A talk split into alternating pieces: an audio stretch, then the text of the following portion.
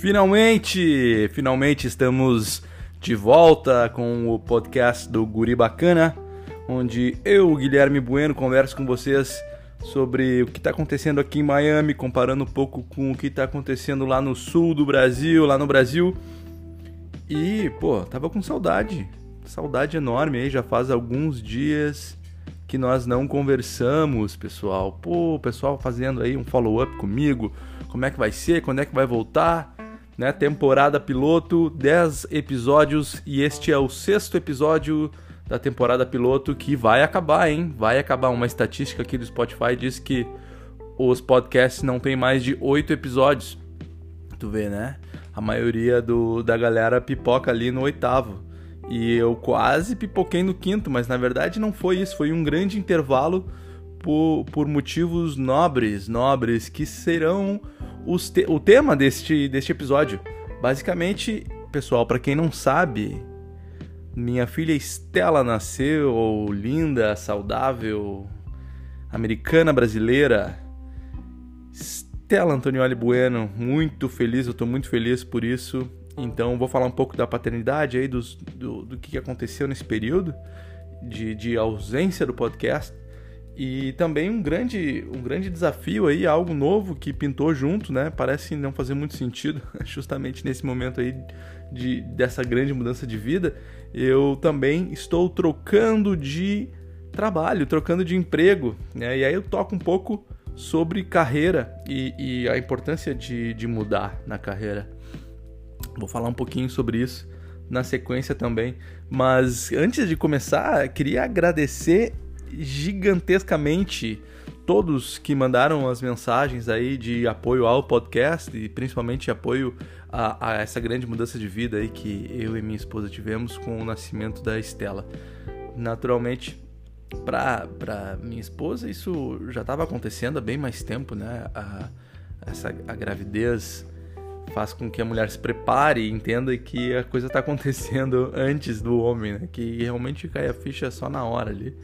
E, e, então muito obrigado a todo mundo que mandou mensagem, foi incrível, principalmente hoje, no dia de ação de graças, Thanksgiving, um dia de agradecer, uma data que nasceu historicamente, surgiu com, com a gratidão à, à colheita.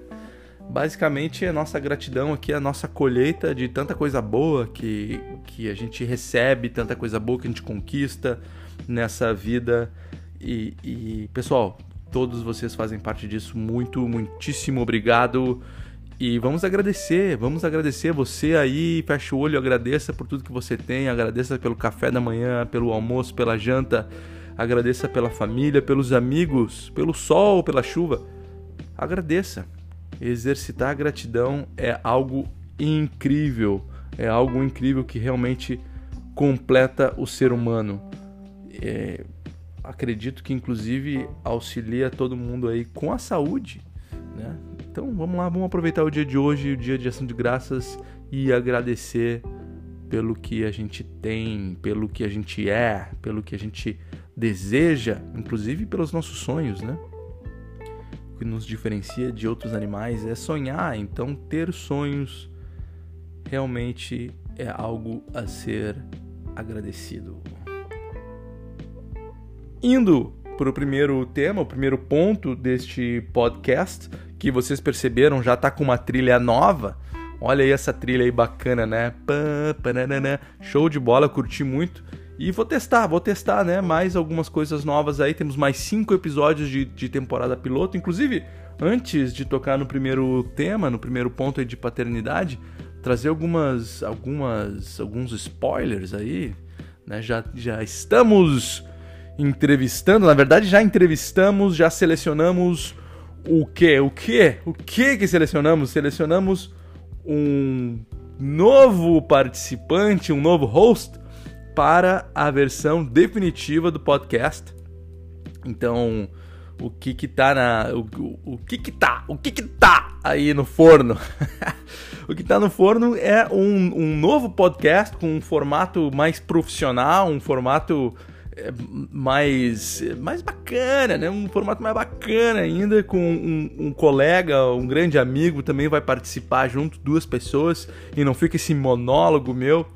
né, hoje não temos ninguém aqui, nenhum entrevistado, ninguém para conversar, mas a ideia de ter duas pessoas é para ter uma conversa mais dinâmica, para não ficar tão monótono para vocês e também para dividir a carga de um podcast, porque pessoal, é bastante trabalho de verdade e a gente quer fazer um conteúdo legal para vocês. A gente está definindo ainda o, o, grande foco desse podcast, mas muito provavelmente a gente vai focar aí em, em carreira, em mudança de vida e, e acaba trazendo muito do que a gente já conversou nesses últimos episódios. Então, realmente vai fazer sentido. Então, logo, logo, novidades para vocês, novidades no, no podcast. Mas, mas seguindo, vamos seguir aqui falar um pouco sobre o que viemos falar no dia de hoje, né? E principalmente sobre a paternidade. Incrível, incrível, todo clichê é verdade. Todo clichê, todo aquela, aquele xalalá que a gente escuta sobre ser pai é real. Tudo aquilo que a gente escuta dos nossos pais, vocês vão entender quando forem pais. É verdade. É verdade, eu tenho que confessar aqui que né, o jovem é muito babaca, né? A gente acha que sabe tudo, mas né, tem aquele, como é aquele ditado? O, o, o diabo é diabo porque é, como é que é? velho, né? Não porque é ruim. ou algo desse tipo, né? Então, ou seja, conforme vai passando o tempo, conforme a gente vai vivendo, as coisas vão acontecendo, a gente realmente aprende com as coisas e, e a paternidade é, é, realmente é uma experiência transformadora transformadora. Muita gente fala assim: ah, tua vida vai mudar, tua vida nunca mais vai ser a mesma. E é um pouco assustador, honestamente, escutar isso, porque o pessoal. Às vezes eu entendo, mas é a forma de comunicar, né? Eu não quero que a minha vida mude, pô. Eu, eu não quero mudar. Eu, eu sou quem eu sou. Eu, eu quero crescer, eu quero evoluir. E eu acho que a palavra é transformação, né? Tu evolui com um filho. E, e ainda é muito cedo, ela tá completando um mês. E essa experiência, óbvio, com ela nasceu um pai e uma mãe, então a gente está aprendendo muito com, com tudo. E interessante disso, dessa, dessa experiência que não me falavam, ninguém me alertou sobre isso, era sobre o relacionamento com a minha esposa. Ele realmente.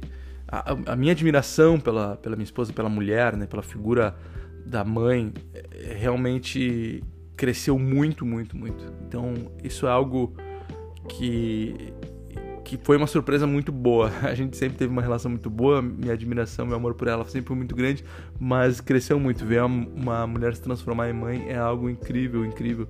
E esse é um ponto que, que na verdade foi novo, assim. Acho que tudo que está acontecendo com a criança era esperado, né? A gente estuda e lê e, e, muita gente fala e quando a gente começa a falar de criança, todo mundo tem opinião para dar, mesmo quem não é pai ou mãe tem opinião para dar.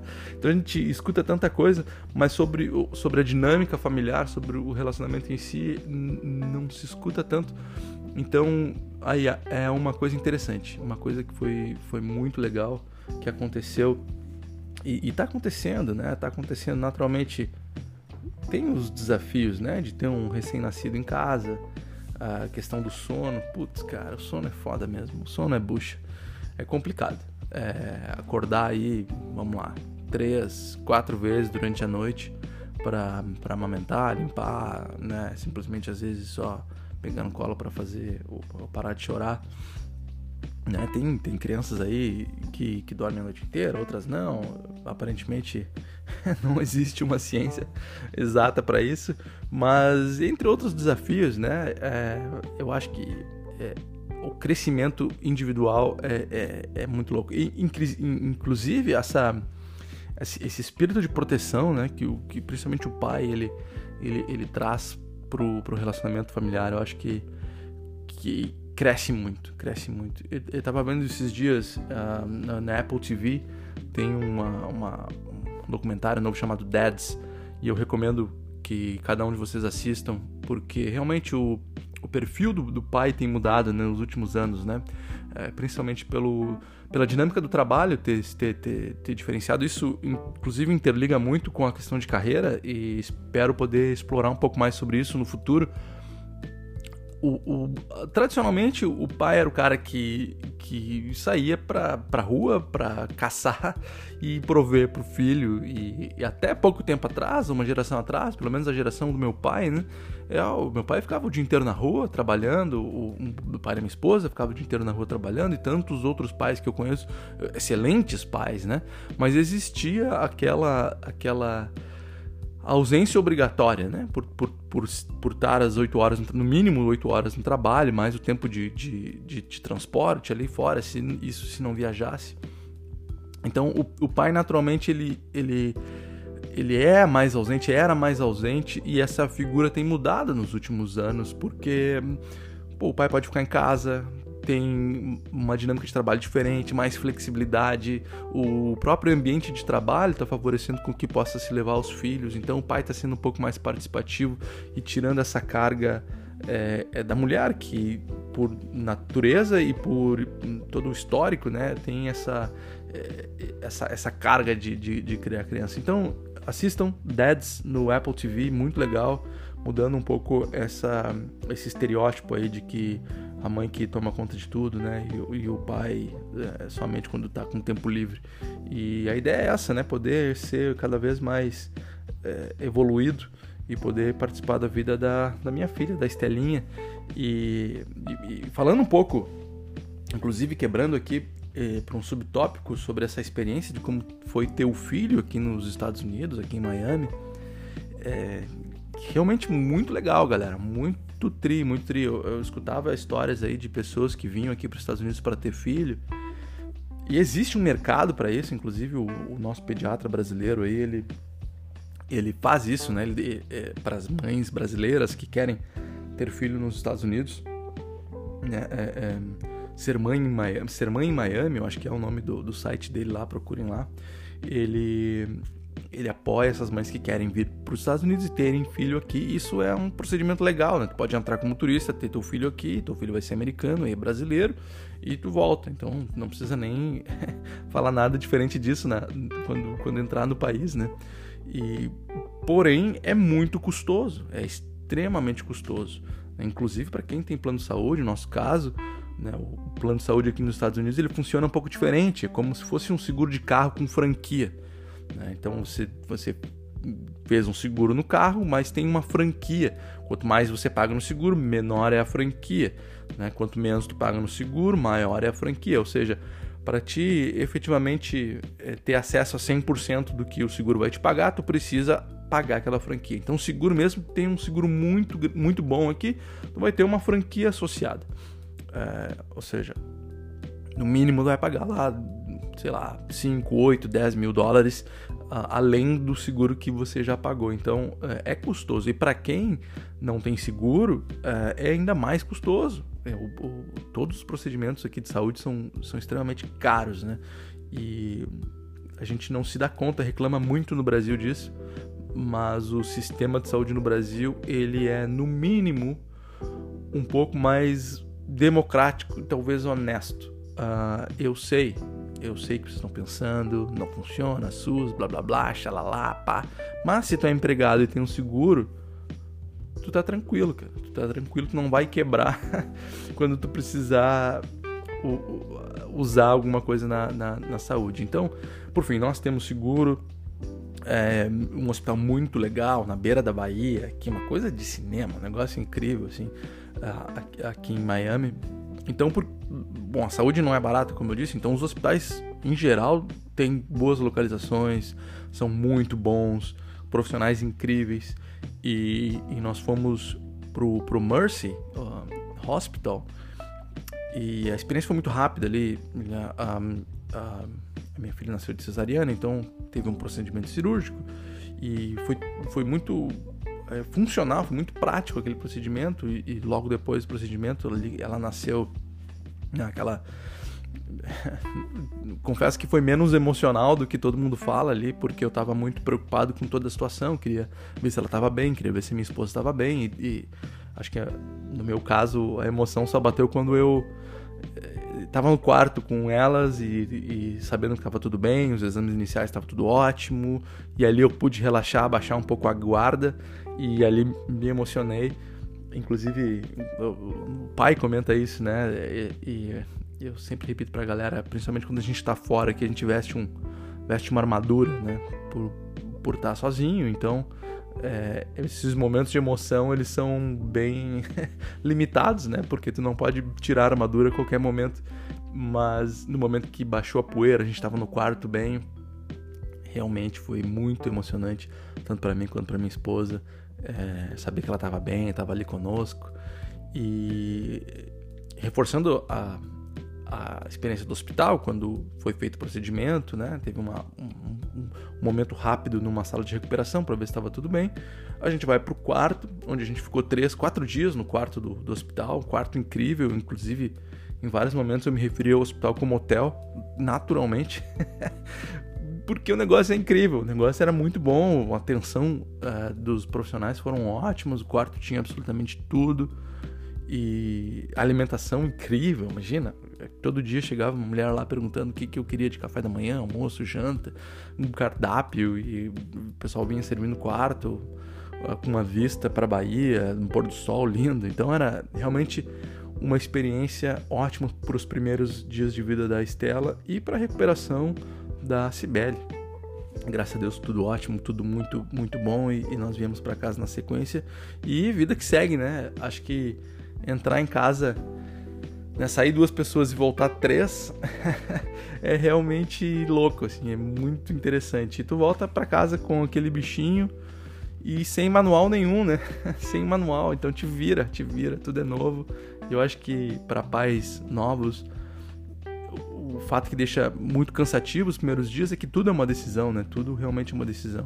Uh, principalmente nós aqui, que infelizmente não podemos ter a presença dos familiares devido ao bloqueio de viagem entre Estados Unidos e Brasil.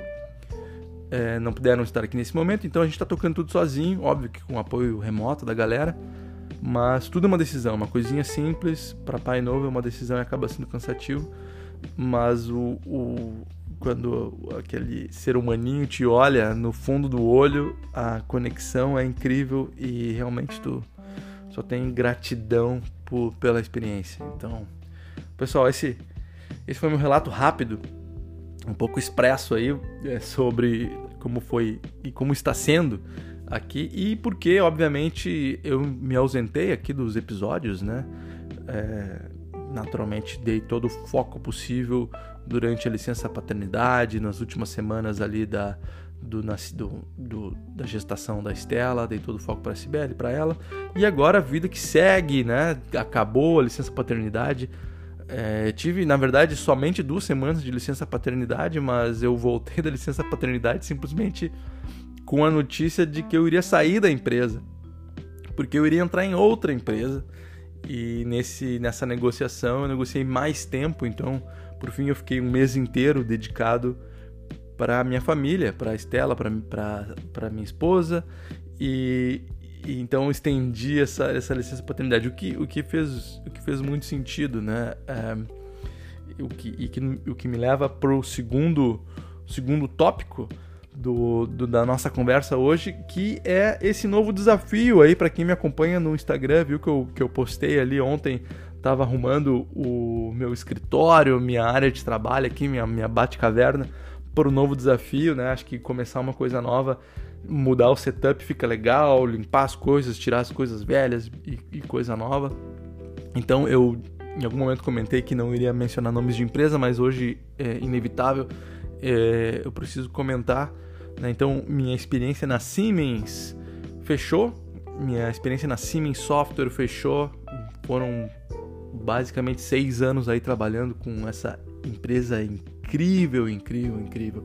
Um time fantástico. Comecei essa experiência no Brasil, com, com o time do Brasil. E assim, posso chamar o pessoal de família. Incrível pessoal. É, realmente foram, foram colegas e amigos incríveis e certamente a amizade continua. E quando a gente veio aqui para os Estados Unidos, honestamente eu não tinha certeza se eu iria continuar trabalhando na Siemens. Então, eu, de certa forma já tive uma despedida da Siemens no Brasil. E aqui nos Estados Unidos é, fechou, na verdade, a gente chegou numa quinta-feira, na terça-feira eu estava no escritório da Siemens para conversar sobre uma nova oportunidade e realmente a, as coisas aconteceram e, e, trabalhei um ano e esse, esse ano, esse, quase dois anos aqui na, na, na Siemens e um pouco diferente, uh, obviamente, né? A empresa é a mesma, mas quando tu muda de realidade, muda de país, é, as diferenças ficam bem ressaltadas, assim. Então, conhecia sobre a empresa, conhecia sobre o produto, mas não conhecia sobre a região, sobre a cultura. Aprendi muito sobre isso, fiz grandes clientes, grandes amizades e, e um coleguismo muito legal também. Hum, mas é, acaba que essa mudança na carreira é algo que eu, eu sempre busquei, né? Para quem me conhece sabe que eu não tenho medo de, de, de, mudança, né? E eu adoro novos desafios, né? E aqui é, o mercado é muito aquecido, né? mesmo no período da pandemia. Claro, no, no auge ali, no core da, da, da, da quarentena, não estava tão aquecido, mas logo depois é, se recuperou, como vocês sabem, se perdeu muitos empregos aqui nos Estados Unidos também, assim como no Brasil, né? E logo que a, que a economia começou a recuperar, essas vagas tiveram que ser preenchidas, então o mercado aqueceu rapidamente. Principalmente para quem está no mercado de tecnologia, mercado de vendas aí no sul, sabe que é super limitado. A gente tem medos de empresas que são as, as grandes empresas aí no sul e o pessoal navega entre elas e sempre tem um receio muito grande de de mudar dessas empresas, porque o mercado é limitado entre grandes empresas multinacionais no, no mercado do sul. A não ser que tu empreenda, né? O que, pô, cara, o empreendedor no Brasil é o cara de três bolas, né? O cara tem que ser um super-herói realmente. E, e, apesar de eu ter um espírito empreendedor, confesso que é, sempre fui muito bem recompensado nas empresas que eu trabalhei, então é, acabei priorizando isso na minha carreira. Mas é, é, concluindo meu ponto, no mercado do Sul a gente não, não é tão assediado é, como o pessoal em São Paulo, por exemplo, né? por outras empresas e tal. E quando a gente é, é, muitas vezes são empresas longe, então a gente tem que mudar, considerar mudança. É, muita gente que eu conheço saiu do sul para ir para São Paulo, para trabalhar em São Paulo e, e teve uma grande experiência. É, tive essa oportunidade algumas vezes no Brasil de ir para São Paulo, tanto eu quanto a minha esposa. A gente avaliou isso é, algumas vezes. Eu tive antes de, de, estar com ela, depois de estar com ela, é, ela teve.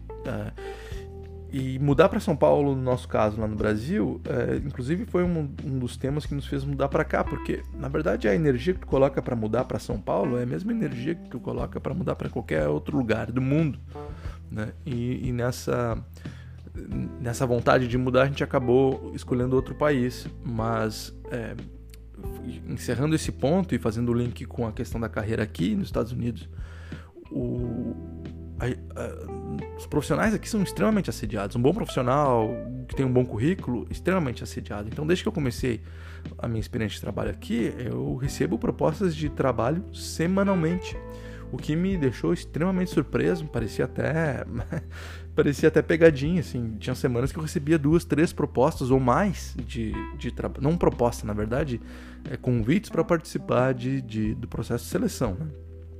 Algumas empresas já vêm com, com uma proposta meio pré-definida ali é, para fazer uma validação e, e, já coloca tudo na mesa para ter essa conversa. E, e, então, assim, é, é, é surpreendente, né? É, e, e, eu escutei isso já de alguns profissionais, amigos que trabalham com RH, né? Tipo, Pô, vai lá, conversa, conversa com os caras. Alguns, né? Óbvio que não pode gastar toda semana o teu tempo fazendo isso, mas eventualmente é importante conversar e ter uma boa, uh, um bom entendimento de como tu tá te colocando no mercado, uh, como estão pagando, quanto estão pagando, quais são os benefícios, o que, que tem aí de tecnologia, por que estão me procurando, é, quais, qual é o meu diferencial que fez aquela empresa é, te procurar e, e, entender os gaps, né? Daqui a pouco, é, se aquela é uma posição, uma posição de crescimento, uma posição de movimento lateral. Então é extremamente importante. No Brasil já tinha uma boa noção é, disso, então desde que eu estava na Siemens no Brasil, eu não tive nenhuma é, é, conversa, um engajamento com, com nenhuma outra empresa, eu estava muito confortável na Siemens e principalmente porque eu conhecia muito bem a minha realidade no Brasil, conhecia muito bem o mercado e não, não sentia necessidade de ter uma conversa com, outro, com outra empresa, simplesmente para me entender. Né? Mas aqui nos Estados Unidos, naturalmente, eu tive, eu tinha essa necessidade de, de me entender como profissional. Tava numa outra, estou numa, numa outra cultura, numa uma nova realidade, né? E eu preciso me entender como profissional, como profissional estrangeiro, né? que fala outra língua, que tem outra cultura e como que o mercado me absorve. Então, eventualmente, fui tendo algumas conversas e com algumas empresas e, e tive essa conversa com essa nova empresa que eu vou mencionar na sequência quem é, é alguns, algum, vou te dizer alguns meses ali, acho que antes do nascimento da Estela, e foi uma conversa muito legal, surpreendentemente boa. Né? Uh, uma empresa menor né? que, que, um corpo gigantesco da, da, Siemens, né? que é uma das maiores empresas do mundo. Então, uma empresa bem menor, uma empresa é, de capital privado, uma startup né? que é localizada na, no Vale do Silício, na, na, Califórnia, então com toda uma cultura de, de, tecnologia que eu sempre busquei desde o início da minha carreira na área técnica e, e poder participar disso é, realmente é, me atraiu e, e, a empresa realmente me viu como, como um grande profissional. Numa empresa muito tradicional, geralmente um profissional de 32 anos é visto como um profissional novo. Né? Numa empresa é, mais nova, mais startup, um profissional de 32 anos já é um cara velho. E eu acho que é o meu caso, né? Então eu, eu também fui bem valorizado e considerado para uma, uma boa posição. É, por fim, estava é, muito confortável na Siemens, então, e essa é a melhor forma de negociar, eu acho que uma mudança de carreira, porque você pode colocar na mesa realmente o que você quer para fazer uma mudança saudável. Né? É, ou seja, uh, não estava insatisfeito com Siemens de forma alguma, mas estava buscando um novo desafio. Né? É, principalmente, eu acho que por essa grande mudança de vida, uh, um novo desafio fazia, fazia sentido. Né? E, então coloquei na mesa assim, olha, para eu sair da, onde, da minha casa, da onde eu tô tão bem, eu preciso disso tudo aqui. E, e os caras, não, peraí, vamos lá, vamos negociar, vamos pegar, chegar na metade disso. E não, vocês não entenderam, eu tô muito bem onde eu tô. Para eu sair, vocês precisam me entregar isso aqui. E então, uh, eu acho que essa, esse é o legal, né? Planejar a carreira, entender como você quer movimentar a carreira é, para fazer o movimento certo e não porque não está feliz na empresa ou porque é, alguma coisa não deu certo e aí tu vai querer sair, né? Eu acho que esse não é o caminho certo, até porque não se sabe como é que é o futuro e é, a gente tem que ter essas portas abertas, né? Eu acredito que tive uma, uma grande experiência na Siemens, que eu entreguei bastante resultado na Siemens e que eventualmente um dia, uh, se for conveniente para ambos, a gente possa trabalhar junto novamente. E isso vale para as outras empresas que eu trabalhei, com as outras pessoas com que eu trabalhei. Né? E eu acho que esse é um, um grande, um grande mérito da, da carreira de qualquer profissional.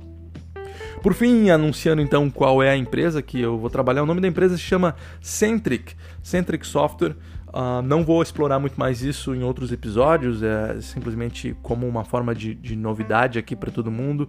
A Centric Software também é uma, uma empresa de, de ciclo de vida de produto, né? Um, Life Cycle uh, Management, Product Life Cycle Management, onde eu já tenho experiência e obviamente focado em algumas outras indústrias, né? apesar de ser um produto uh, de, de de foco similar com alguns produtos que eu tinha na Siemens, não é uma empresa necessariamente concorrente, né? E, e por, por ter, ter focos diferentes, né? tecnologia diferente, então complementa muito a minha experiência e e a minha experiência também complementa muito o objetivo estratégico dessa empresa. Então, Centric Software, uma empresa aí é, do, né, com coração lá no Vale do Silício, e estou muito feliz, muito feliz pelo novo desafio. Parece que faz todo sentido poder ter essa experiência, crescer junto com uma, com uma empresa que está crescendo rapidamente. Obviamente, uma empresa já grande, né? Obviamente, bem estruturada, com grandes clientes, é, mas com uma capacidade de crescimento gigantesca e estou muito animado por fazer parte disso e poder crescer com, com, com, a empresa. Eu acho que esse é o sentimento legal, né? De fazer uma parceria. É, é, quando, na verdade, você se junta a uma empresa, você está se juntando a um grupo de pessoas, né? Que tem um ideal, um objetivo e se esse ideal, esse objetivo, esses valores dessas pessoas é parecido com os teus e os teus é parecido com os delas, é, é garantia de sucesso, garantia de sucesso, né? Uma empresa é um grupo de pessoas que divide o mesmo objetivo e no momento que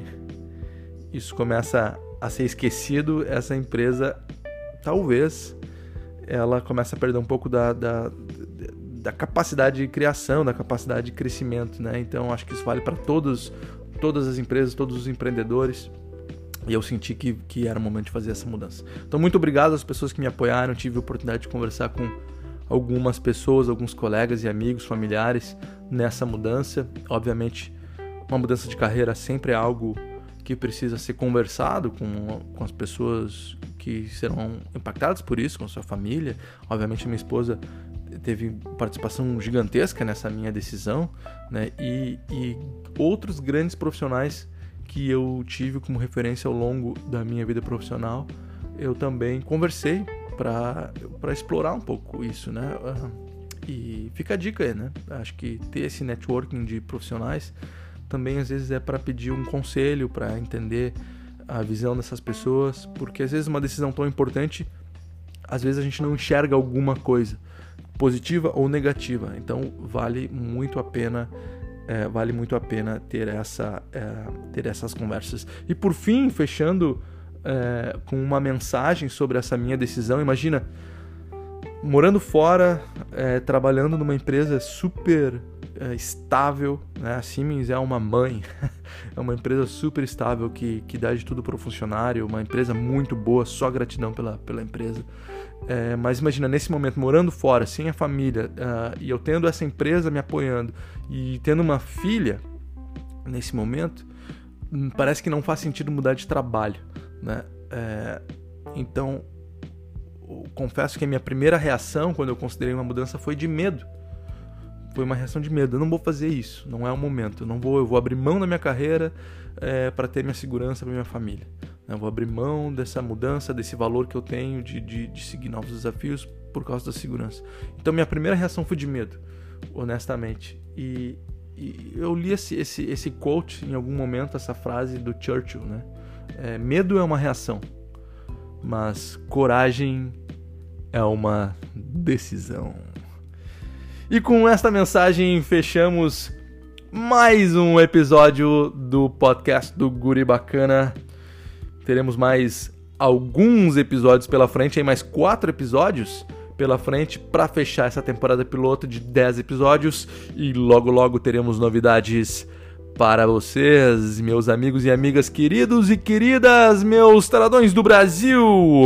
Um grande beijo e até o próximo episódio.